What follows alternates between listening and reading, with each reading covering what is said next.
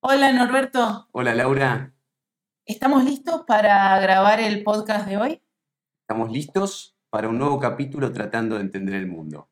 Un nuevo capítulo de la Fundación Argentina Global, desde la Argentina para entender el mundo y desde el mundo para entender a la Argentina. Si te parece, veamos quién nos visita para charlar hoy.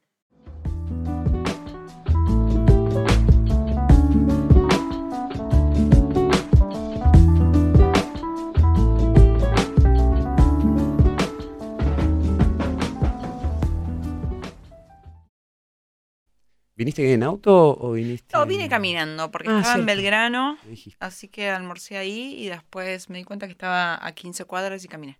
Perfecto, yo me vine, caminé una hora para llegar, pero Está llegué como muy fresco. Em, bueno, yo entre las cosas que vos me, me pasaste como, como short bio, eh, aparecía una palabra que es interesante, pero que es difícil de explicar y que vos como sos una mujer práctica, eh, me vas a traducir eso que se llama gobernanza multinivel. Porque Mm. la cooperación, la cooperación internacional, que es ese mundo en el que vos te desempeñaste durante los últimos 15 años eh, de tu vida, si no quizás más, eh, eh, tiene como muchos actores, muchas naturalezas de fondos distintos, receptores diferentes. Entonces, ¿qué, es eso de la gobernanza? Eh, mm, a ver, yo lo, lo- lo voy a responder también desde la experiencia práctica, porque es un concepto que parece complicado, pero en realidad eh, la cooperación que va, va- va creciendo y se va sofisticando de cierta manera, eh, o se va adaptando a la, a la realidad, a las realidades o a los desafíos que nos, eh, que nos presentan, se nos presentan en el mundo, va incorporando diferentes actores y, y diferentes sectores. Entonces, una, la gobernanza multinivel tiene que ver, o como cuando en la cooperación vos trabajás, por ejemplo, con un Estado-nación, con un, con un gobierno local, con una empresa o con una región, entonces vos tenés que articular entre los objetivos de, de esos diferentes eh, actores. Perfecto. Esa multi, ahí está lo multinivel, ¿no? Claro. Porque es un estado eh, con una ciudad eh, o con una provincia eh, y una empresa privada o un instituto de investigación que se encarga de transferir tecnología, por ejemplo. Claro, por ejemplo, si lo bajamos a lo práctico.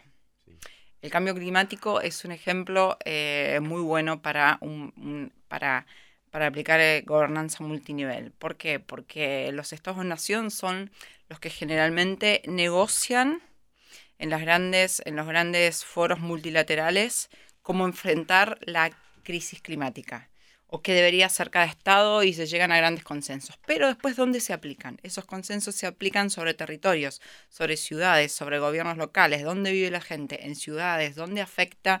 Entonces ahí tenés que tener una gobernanza multinivel, articular un proyecto de manera tal que incorporás eh, a autoridades nacionales con un acuerdo con el, con el gobierno local, porque es para una implementación mucho más efectiva, ¿no? Esta forma que tenés de abordar la cooperación internacional me parece que tiene mucho que ver, eh, y vos me dirás si esto es así o no, con tu trayectoria profesional también, ¿no? Porque eh, de alguna manera tu eh, experiencia desde el sector público, por lo menos tus primeras experiencias con la cooperación, tienen que ver con la Ciudad de Buenos Aires, el gobierno de la Ciudad de Buenos Aires. Después estuviste durante cuatro años entre el 2015 y el 2019 eh, al frente del área de cooperación internacional a otro nivel, a nivel nacional, en la Cancillería Argentina. Eh, y después, más recientemente, eh, desde, de vuelta desde lo local. Entonces yo pensaba por dentro, mientras te escuchaba, esta frase tan conocida de pensar globalmente y actuar localmente, como que vos y tu trayectoria profesional lo resumen de alguna manera. Sí, y, y- también lo que se puede agregar es que ahora los gobiernos locales eh, están teniendo cada vez una importancia más, eh, más grande a, a nivel eh, internacional. por este, mm, por esto que acabamos de decir, que, que todo sucede en donde vive la gente. Entonces, el alcalde, el mayor, no puede ya estar dejado de lado y no tener su opinión. Entonces, a mí me, me gusta bastante. Estoy, digamos, eh, mi, mi, trayectoria, haber empezado en lo local, haber subido a lo nacional. Eh, en, cuando tuve un cargo nacional tuve en cuenta mucho lo local y, intenté hacer un trabajo con, muchas ciudades de Argentina, no solo una cancillería que, que representa el Estado Nacional, sino que, hicimos un trabajo muy importante. Eh, y, ahora volver a lo local, pero cuando, cuando las ciudades tienen, o sea, por primera vez en Naciones Unidas les empieza a dar un, lugar cada vez más destacado. Las redes de ciudades están cada vez más profesionalizadas y tienen cada vez más peso a nivel internacional. Entonces creo que es, un lindo partido el que, el que vamos a jugar ahora también. Eh, vos estuviste al frente del área de cooperación internacional de la Cancillería, eh, que es la dirección nacional, hoy es una agencia, ¿no? Hoy es una eh, agencia. Una agencia de cooperación internacional. Eh, ¿Cómo podrías, de alguna manera, contarle a quienes quieren, digamos, hay mucha gente que, vos, tenés mucha trayectoria vinculando el tema de cooperación con desarrollo sustentable. y de alguna manera en las ciudades se ve esa, agendas tocándose eh, y que también, si se quiere a nivel global, están enmarcados dentro de eh, lo que se conoce como las metas 2030, eh, los objetivos de desarrollo sustentable.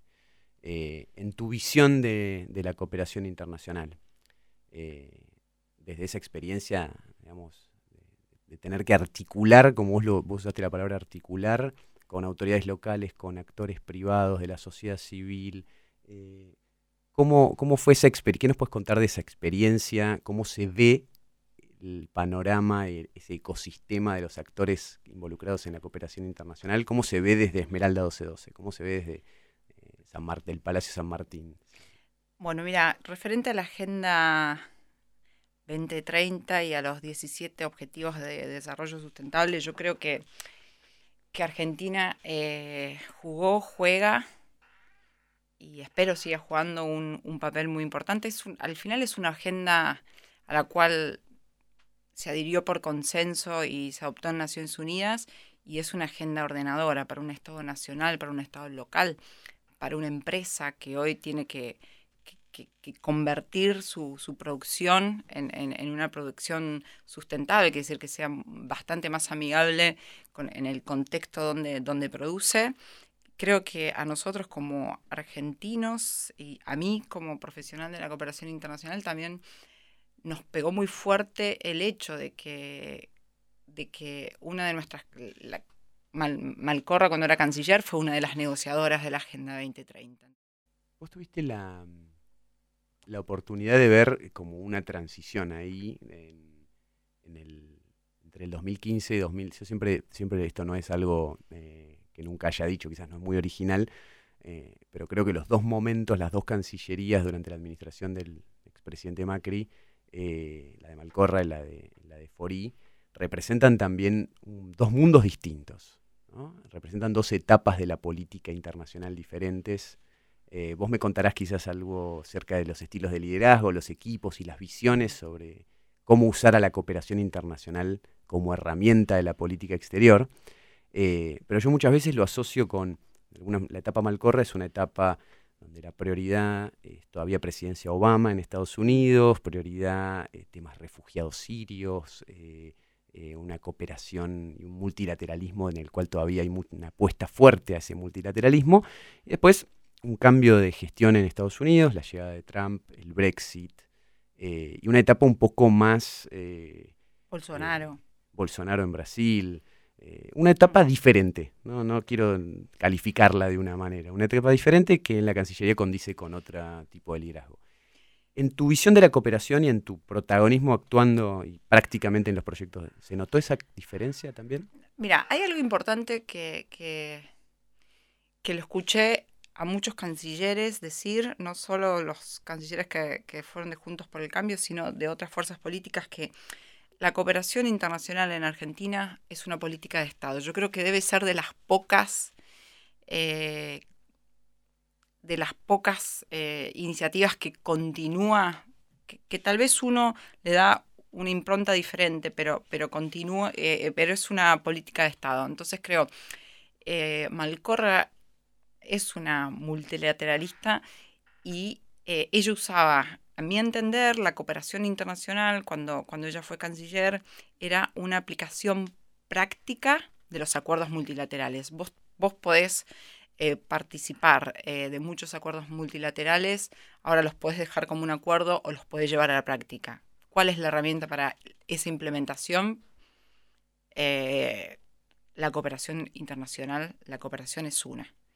Y, y el canciller Fori lo usaba muchísimo como eh, una promoción de las eh, agendas positivas, pero de una manera más bilateral, Estado a Estado. Entonces eh, yo me siento una privilegiada porque me llevé lo mejor de, de ambos. Entonces hoy una experiencia de haber trabajado con el canciller Fori y donde la cooperación era utilizada para un relacionamiento Estado a Estado, con estados que teníamos mucho vínculo, pero especialmente con aquellos estados en los cuales eh, queríamos abrir mercados y, demás y hacer un acercamiento más estratégico como con África y el sudeste asiático, eh, la cooperación fue una herramienta de soft power muy importante. Em, interesantísimo esto que, contás porque, digamos, si, yo entiendo bien, es, eh, eh, los dos casos piensan y vos serías el, nexo articulador entre esas dos etapas, si querés, de, pensar eh, la cooperación internacional como una herramienta de la política exterior. Es decir, no es algo etéreo, académico, teórico, que está muy lindo para los libros de texto, sino que tiene una aplicación concreta en, la política exterior. Y decías que, por ejemplo, en esta última etapa, más a nivel bilateral, servía como herramienta para abrir un vínculo, para profundizar un vínculo no muy explorado. ¿Tenés algunos ejemplos que, hayan sobresalido eh, en esas regiones, en África, en Asia? En África, eh, en África cuando como, como, Estado desarrollamos no solo la Cancillería, sino un montón de ministerios, desarrollamos una, una, política de acercamiento y vinculación a, diferentes países em, africanos, eh, la, cooperación servía eh, para entrar, o sea, y, para entrar y con ejemplos prácticos. Eh, y acá tengo que reconocer que, el gobierno anterior ya había hecho un trabajo previo importante y que, y que al menos yo desde la cooperación me, subí, nos subimos a eso con el equipo y lo exploramos, lo potenciamos y, lo profundizamos un poco más, pero ya había un. Por eso digo que es importante destacar que es una política, de Estado, en este momento de tanto eh, de tanta incertidumbre. Em, un ejemplo práctico, a ver, por ejemplo, con Sudáfrica o con Mozambique, eh, ¿qué es lo mejor que tiene Argentina? Siempre decimos nuestros recursos humanos y la cooperación se trata de eso, de, que vos pones a disposición tus recursos humanos en un tema específico eh, para compartir con otro país eh, un expertise que tenga, que, que tengas. Y mm, la agroindustria era uno. Entonces, eh, la verdad es que las empresas desarrolladoras de agrotecnología nos venían a pedir queremos entrar a África, queremos entrar a África. Claro, las grandes, como las grandes ya, ya, lo podían hacer, pero mm, pymes medianas y, desarrollábamos proyectos donde vos envías expertos del INTA a trabajar con expertos eh, sudafricanos y, a compartir, por ejemplo, lo que era siembra directa o el silo bolsa, que es una, una tecnología low cost. Claro. Que Argentina la exporta. Entonces, vos exportás ese, esa capacidad y, después que desarrollas con ellos, puedes vender esa tecnología. Entonces, ¿qué te hace la cooperación? Te abre el camino. Porque tienes que generar, tienes que conocer al otro, mostrar tu producto, generar confianza. Entonces, eh, tenemos muchos ejemplos desde una cooperación técnica cómo después venía la presentación o el desembarco de un país y sus y sus y, su expertise en determinado tema. Nos pasó con eh, con India también teníamos eh, teníamos muchos proyectos de, de agroindustria y, o de biotecnología y con Vietnam. Tenemos, eh, digamos, vos hablaste recién de, tenemos una terminología seguramente en el mundo de la, de la cooperación internacional, hablaste en un momento dijiste de cooperación técnica, mm. Eh, hoy se habla mucho de otros tipos de cooperación, como la cooperación sur-sur o la cooperación triangular, eh, son conceptos, ¿no? que, que vos en la segunda pregunta sería como aterrizámelos y contame alguna experiencia, pero primero ayúdame a entender, digamos, ¿por qué, por qué hay como un debate que diferencia la cooperación sur-sur de la cooperación norte-sur, de la cooperación triangular? Eh, ¿De qué estamos hablando? Eh, estamos hablando de diferentes formas de hacer cooperación. La cooperación tradicional es una cooperación eh, donante-receptor, donde hay países que tienen compromisos eh, con el mundo en vías de desarrollo y eh, transfieren fondos. Esa es la cooperación tradicional norte-sur. Ese, ese, mundo en vías de desarrollo, hoy llamado subglobal, comparte determinadas eh, desafíos y experiencias donde los países se empiezan a dar cuenta que si empiezan a compartir entre ellos soluciones, eh, también termina siendo un, impacto mucho más rápido o un entendimiento porque hablan desde un mismo lugar y como socios. Así, eh, eso es lo que llamamos cooperación sur-sur, cooperación entre países que forman parte del subglobal. Entonces, tenés dos mundos de la cooperación, el tradicional norte-sur o el sur-sur. ¿Y cómo unimos esos dos mundos? Porque la verdad, todos todo aporta al desarrollo, al desarrollo sustentable. Y esos dos mundos se unen a través de, una nueva forma, la más innovadora, si querés, que es la cooperación triangular, donde, donde te une actores geopolíticamente de diferentes lugares. Entonces vos puedes tener un actor, eh, un, país del norte con dos países del sur o dos países, y, se llama triangular porque son tres socios. Ahora, triangular te suena a triángulo, donde vos tenés un vértice y, dos en la base. Entonces te pone alguien la imagen en, cierta superioridad, si querés. Por eso eh, Brasil, que es un gran actor de la cooperación sur-sur y, de, la, cooperación al desarrollo también, eh, ellos desarrollan un término que es trilateral, en donde los socios están en un mismo, o sea, donde se intenta transmitir la idea de, de, partnership, de, asociación, donde no tiene que ver, donde no es más importante el que pone el dinero o el que pone el expertise o los técnicos, sino eh, el, la parcería en sí, dirían los brasileños. Una cosa un poco más, eh, menos asimétrica, ¿no? o más, eh, un poquito más horizontal. Más horizontal. En, el sentido de, del tipo de cooperación. Y eh, ¿por, qué, por, qué importa la cooperación? Es decir, ¿por qué, por qué deberían, eh, digamos, alguien que, un tomador de decisión eh, que, dice, bueno, ¿qué lugar asignarle a la cooperación internacional en, la política exterior? ¿Es una herramienta que te puede servir para qué? es una manera, bueno, hace un ratito decías, por ejemplo, con un país con el que uno quiere abrir, eh, explorar una, eh, una relación y, quizás no hay mucho volumen, no hay mucho antecedente, eh, están este tipo de, recursos. Pero en un mundo en donde parecería que el conflicto y, la tensión y una geopolítica bastante constreñida, ¿Cuál es el lugar de la cooperación en, este mundo?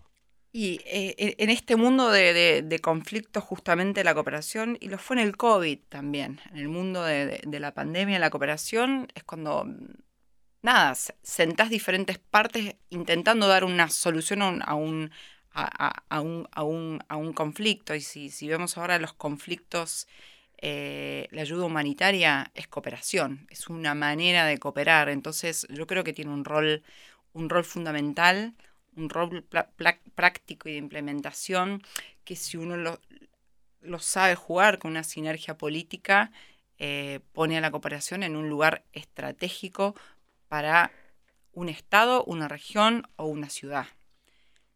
¿Nos puedes contar alguna, alguna experiencia más emblemática de temas, también que es una forma de cooperar, la cooperación humanitaria, o digamos, donde Argentina haya tenido algún, eh, algún rol eh, en la región, por ejemplo? Sí, a ver, como, como país, la verdad tenemos un, un rol muy importante en todos los, escenarios de cooperación. No sé si siempre lo, mostramos o lo, aprovechamos muy bien, pero yo, yo intenté, intenté hacer, siempre lo intento y lo seguiré intentando porque creo que es una herramienta que, de soft power que, vale la pena.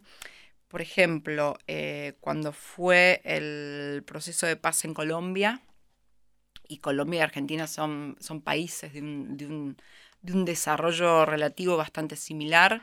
Eh, jugamos un papel muy, muy importante y no con recursos, o sea, no es porque transferíamos recursos a, Colombia, eh, porque el mundo entero le transfería recursos a Colombia para llevar adelante su proceso de paz. Pero, por ejemplo, eh, uno, uno, una de las problemáticas a enfrentar de los colombianos era que, que las FARC se retiraba de territorios y dejaba libres esos territorios. Y había gente que se trasladaba y, niños que dejaban de ser niños soldados y que había que, que, poner de nuevo en, en, un sistema. Entonces, bueno, por un lado, hicimos un trabajo muy importante eh, donde las embajadas esto vale la pena las embajadas y, juegan un rol muy importante. O sea, eh, esos territorios que, se liberaban en, Colombia eh, los iban a, utilizar para, sembrar, para la agroindustria. Entonces Argentina sí ahí aportó mucho de su conocimiento para que rápidamente esos territorios se vuelvan productivos.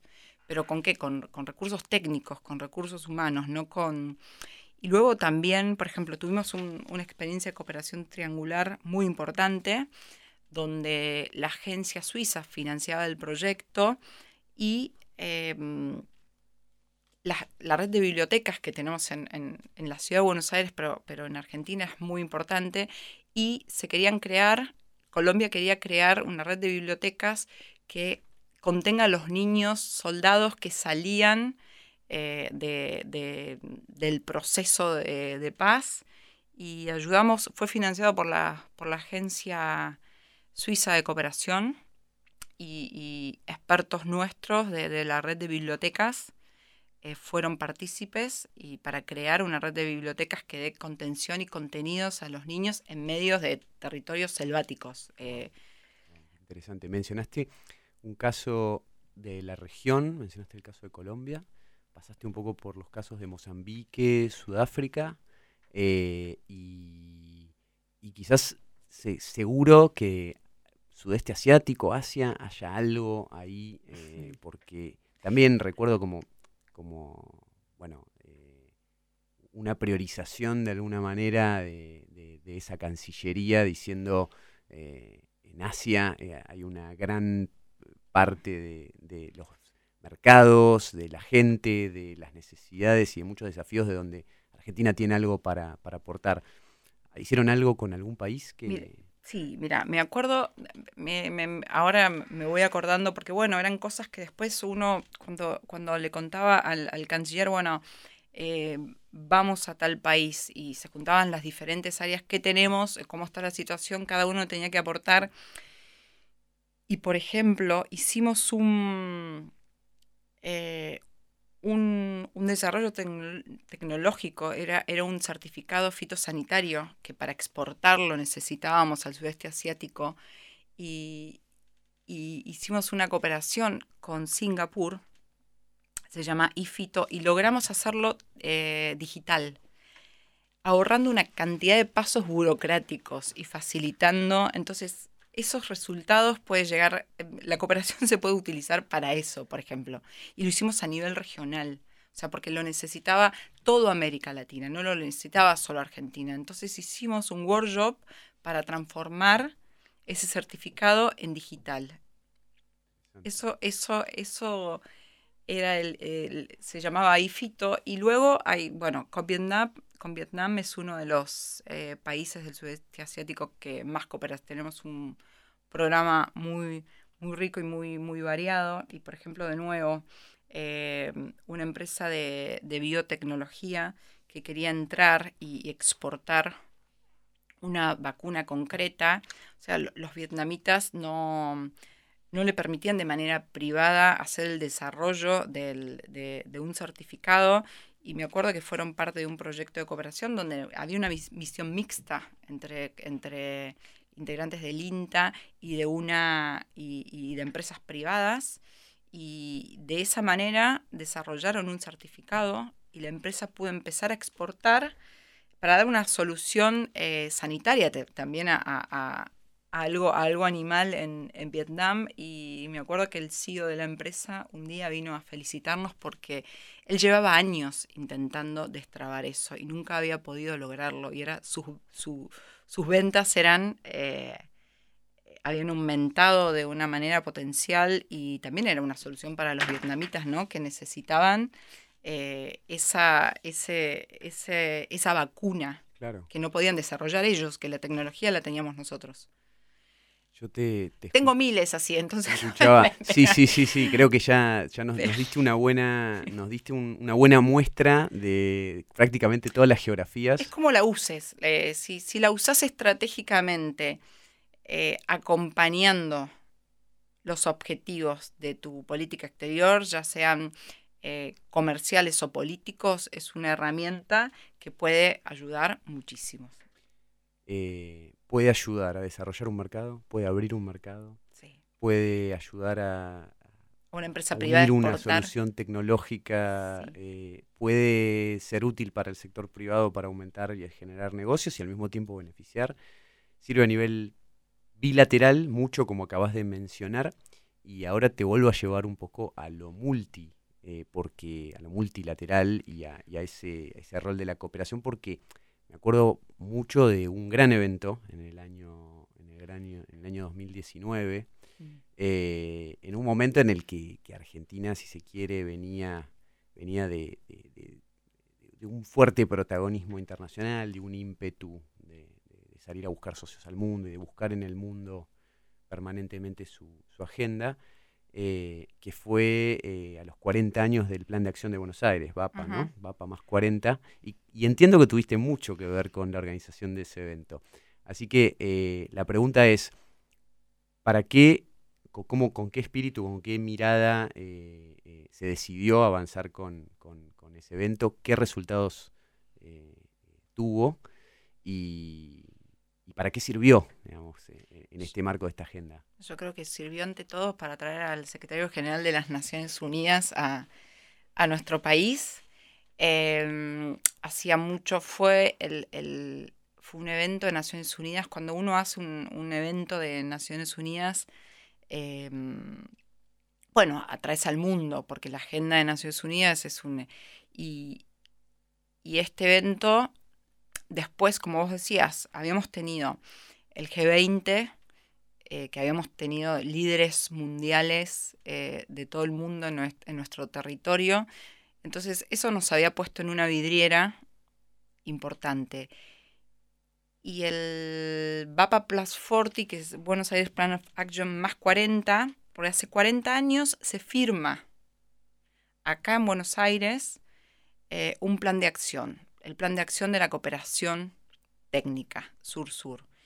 Y como resultado de, esos acuerdos se, crearon todas las agencias de cooperación de, cooperación sur-sur de la región, se avanzó en un montón de temas eh, de desarrollo y la Asamblea General vuelve a votar a Buenos Aires, Argentina, por el rol que siempre mantuvo, para que se revisen esos acuerdos de nuevo y se renueven en con, una agenda 2030 de contexto. Entonces, ¿eso qué trajo? O sea, si el G20 nos trajo a los 20 líderes más importantes del mundo, el Plan de Acción de Buenos Aires nos terminó de traer presidentes y cancilleres que todavía no habían pasado por Argentina. Y, y, fue un evento, y además que trajo al secretario general de las Naciones Unidas por 24 horas, que es un montón, que es un montón. y, él fue el que abrió la, conferencia junto al presidente eh, Mauricio Macri en ese momento. Y sabés que estaba pensando también que si mal no recuerdo, la semilla de, un proyecto también, porque en este podcast hemos hablado con, otros miembros de, la fundación también el, espacio que las cumbres internacionales ofrecen para múltiples agendas, que no necesariamente siempre son aquellas agendas explícitas por la cual está convocada la reunión o, el evento. Eh, pero, pero creo que algo ahí entonces también eh, de responsabilidad tuviste. Ese, ese evento fue el inicio de los diálogos eh, de lo que va a ser el próximo Mundial de Fútbol, porque trajo al que en su momento era presidente de Uruguay, Tabaré Vázquez, eh, a Marito, que era Abdo, que era el presidente de, Paraguay. Bueno, a Piñero también, en ese momento Chile todavía estaba dentro. Perdón, Chile. Perdón, Chile. Y, sí, en ese momento los, presidentes se juntaron para terminar de, de, cerrar algunos acuerdos y, y, la cooperación sur-sur sirvió para que, para que tengamos el próximo Mundial de Fútbol acá en la región. Em, fue un evento, fue un desafío muy importante, ese evento de seguridad también, de seguridad, porque cuando vos haces un evento de Naciones Unidas, vos tenés que recrear la Asamblea General en tu territorio y ceder la soberanía, o sea, deja de ser, deja de ser durante, desde que se se iza la bandera de Naciones Unidas en el lugar, deja de ser Argentina para pasar a ser territorio internacional y la seguridad de todos los presidentes y cancilleres, incluido tu propio presidente, pasa a manos de Naciones Unidas. Como si vos entrases en, Nueva York a Naciones Unidas y eh, entonces fue un desafío muy grande. Y ese desafío eh, Salió muy bien. salió, muy bien. Salió me acuerdo, muy bien. Me acuerdo que salió muy bien. ¿Qué lección te llevas, digamos, de, haber tenido que articular tantos, tantos actores, tantas voluntades, tantas eh, eh, iniciativas? Es decir, Naciones Unidas eh, a mí siempre me, asombra porque lo veo más como un, como un gran ecosistema, ¿no? Donde hay cosas sucediendo en paralelo, múltiples. Bueno, en la última experiencia de la Asamblea General hasta tuvimos una situación media rara en donde empezaba a hablar un presidente, la, Asamblea General seguía hablando. Es decir, mm. para bien y para mal suceden muchas cosas al mismo tiempo en muchos lugares en el marco de Naciones Unidas. Mm. ¿Qué lecciones te, llevaste vos de, ese gran evento eh, y, de esa renovación de alguna manera, de, donde el mundo volvió a decir Sí, acá hay una agenda útil eh, de la cooperación sur-sur eh, y, Argentina tiene un rol importante en todo eso. Porque hay que, a ver, eh, había que estar atento a tener.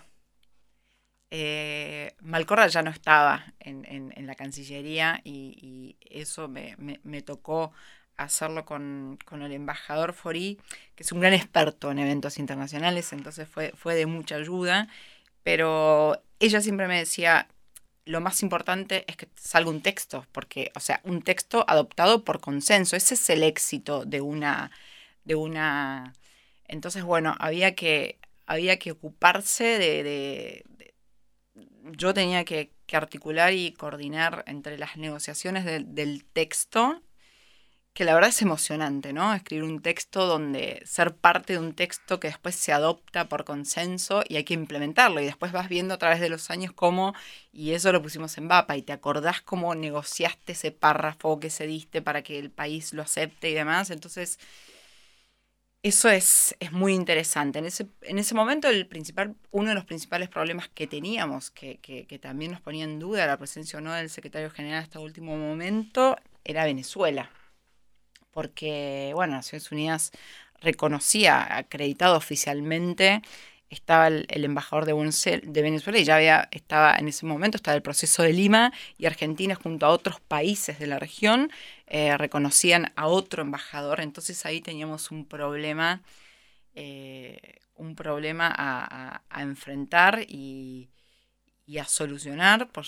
por suerte lo logramos, uno pudo entrar eh, a lo que era la Asamblea General y el otro al todo el resto de, la conferencia y participar Eh, pero bueno, también eh, Maduro amenazaba con, con, con, venir y vos no podés, podés prohibirle la entrada del país, pero no una Asamblea de Naciones Unidas. Era como cuando Castro iba a la Asamblea de Naciones Unidas. No podía entrar a Estados Unidos, pero tenías que tener una cápsula que lo lleve directo eh, a Paradojas. Claro, entonces si Maduro venía, que hasta último momento dijo que venía, nosotros teníamos que, cumplir eh, y con todos los venezolanos que teníamos en el país, eh, ese fue uno de los más grandes, de los desafíos más, más estresantes que me Y ese texto finalmente se adoptó, finalmente hubo, digamos, un, consenso de Buenos Aires. Eh, o sea que 40 años más tarde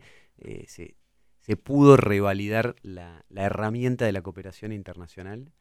Eh, que, cómo, está hoy? Es decir, que, ¿cuál es, para ir entrando, si se quieren, de aquella, de aquella experiencia, pasaron muchas cosas en el medio, como vos dijiste, la pandemia, por ejemplo, Creo que por su ausencia la cooperación se, notó al principio, es decir, a veces esa famosa frase de que solo valoramos lo que tenemos cuando lo perdemos, en ausencia de un estadio de cooperación internacional durante las primeras semanas posteriores a la pandemia y los eh, encierros, uno decía, wow, cómo se extraña eh, esa, cooperación eh, tan necesaria y lentamente, con el correr de las semanas, creo que esa situación fue fue cambiando un poco y volvió a prevalecer una lógica cooperativa, pero al principio nos agarramos fuertes todos, ¿no?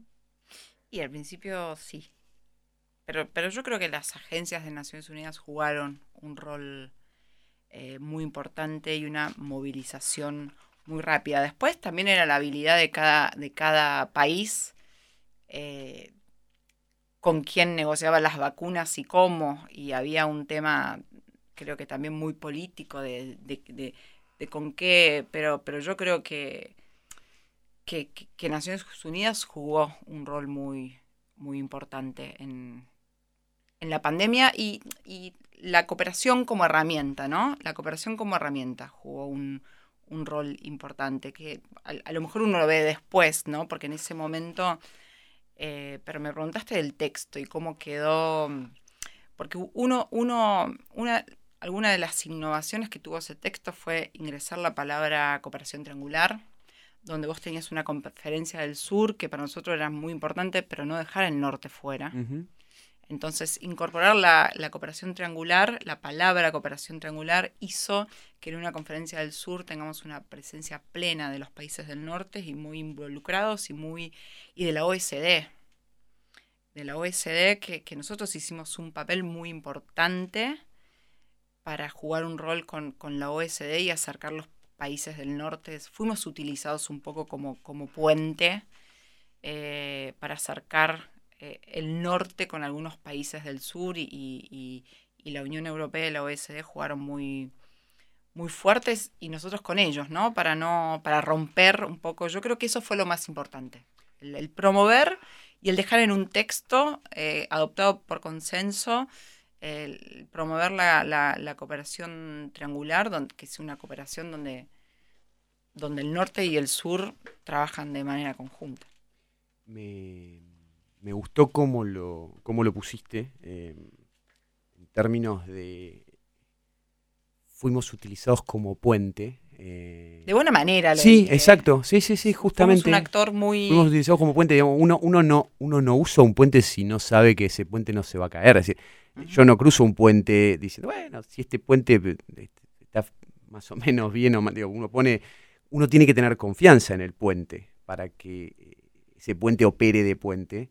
Y me hizo acordar esa referencia que hacíamos al, honest broker, del rol del honest broker en, el G20, que lo utilizábamos mucho y cómo de alguna manera detrás de esta mirada más de articulación tuya, el norte, el sur, el equilibrio, el, que, que la cooperación sur-sur no sea algo percibido como que excluye actores, sino, digamos, que, hay herramientas para, incluir eh, y, que, incluso hay, hay muchas cuestiones concretas de beneficio y de impacto para Argentina en esas agendas. En ese sur, eh, o sea, en, el sur, vos después elegís con qué país tenés ganas de estratégicamente eh, llevar adelante una iniciativa de a dos o de a tres, o sea, pero eh, hay una variedad enorme de, actores. Entonces, era bueno, era bueno que, la Unión Europea o la, o la OSD nos, nos, nos, vea como un socio estratégico donde, como, como puente para, para limar asperezas o, o desconfianza y,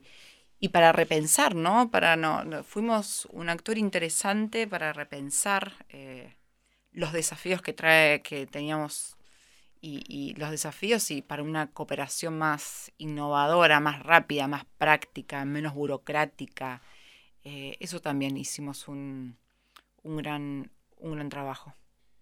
Esa cooperación, esta es la última pregunta, así vamos, eh, vamos, vamos terminando. Te, te, súper agradezco, Ana, el, tiempo. Eh, y esta, esta cooperación ágil, práctica, menos burocrática, que hacías referencia, te lo vuelvo a conectar con el, con el comienzo de la conversación porque eh, siempre lo global tiene que tener un anclaje local, porque esos proyectos que mencionás suceden en un lugar, afectan a determinadas personas, eh, entonces en esa conexión siempre te vuelve a traer a lo, te vuelve a traer a lo local, ¿no? Eh,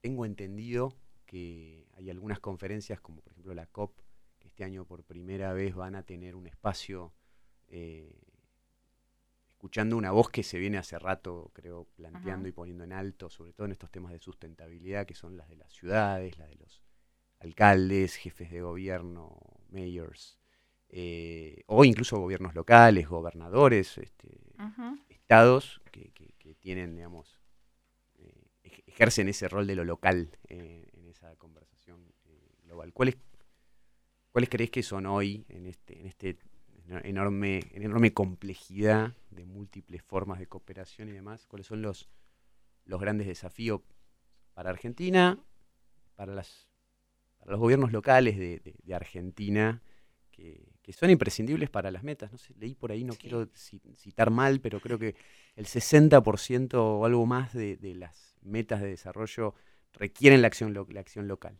Y porque, sí, que la gente vive en las ciudades, o sea, entonces implementar eh, cualquier proyecto de adaptación o mitigación, que es lo que nos pide el Acuerdo de, París para, para enfrentar el cambio climático, si vos no, adaptación, si no adaptas a una ciudad para cumplir las metas, o sea, el, Estado puede tomar las decisiones, pero si no lo, implementa y un mayor no adapta con eh, movilidad y, diferentes, eh, diferentes iniciativas, o sea, es muy difícil que como país puedas cumplir. Entonces, después de un trabajo muy largo y arduo de, un montón de alcaldes de, ciudades muy importantes, eh, por primera vez esta COP va a tener previo al, proceso ministerial, que es donde, donde negocian los, ministros de desarrollo sustentable o de cambio climático y demás de cada estado,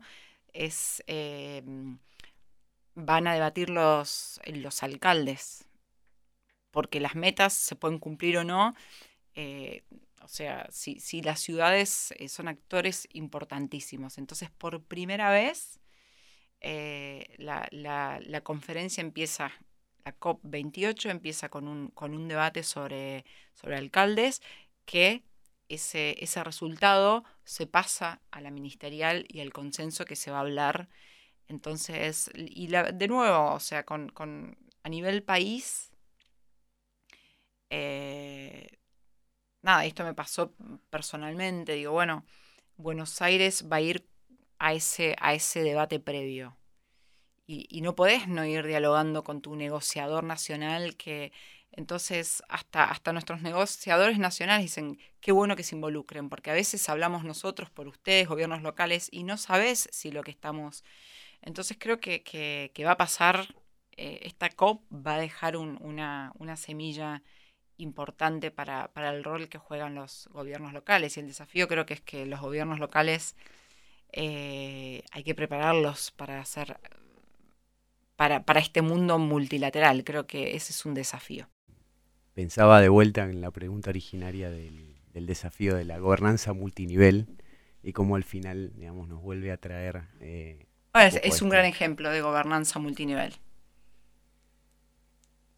Ana Ciuti tiene más de 15 años de experiencia en políticas, investigación y gestión en el campo de la cooperación internacional y el desarrollo sustentable. Estuvo a cargo de la segunda conferencia de alto nivel de la ONU sobre cooperación sur-sur y triangular, VAPA más 40. Eh, presidió el programa iberoamericano para el fortalecimiento de la cooperación sur-sur, negoció acuerdos de cooperación internacional con la Unión Europea, el Mercosur, ASEAN, CARICOM, entre otros, y ha participado en múltiples debates eh, internacionales para discutir la arquitectura del desarrollo con OCDE, CEPAL, el PNUD y el ECOSOC. Eh, tiene más de 10 años de experiencia en gestión de proyectos internacionales entre ciudades, regiones y países, con un enfoque de gobernanza multinivel, creación de asociaciones y alianzas para el desarrollo.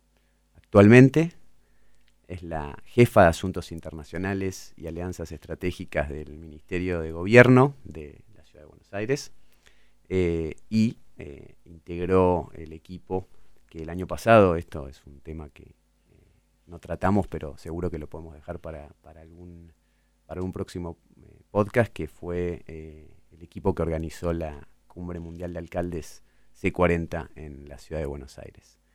Así que Ana Ciuti, ha sido un placer tenerte. Espero que te hayas sentido cómoda.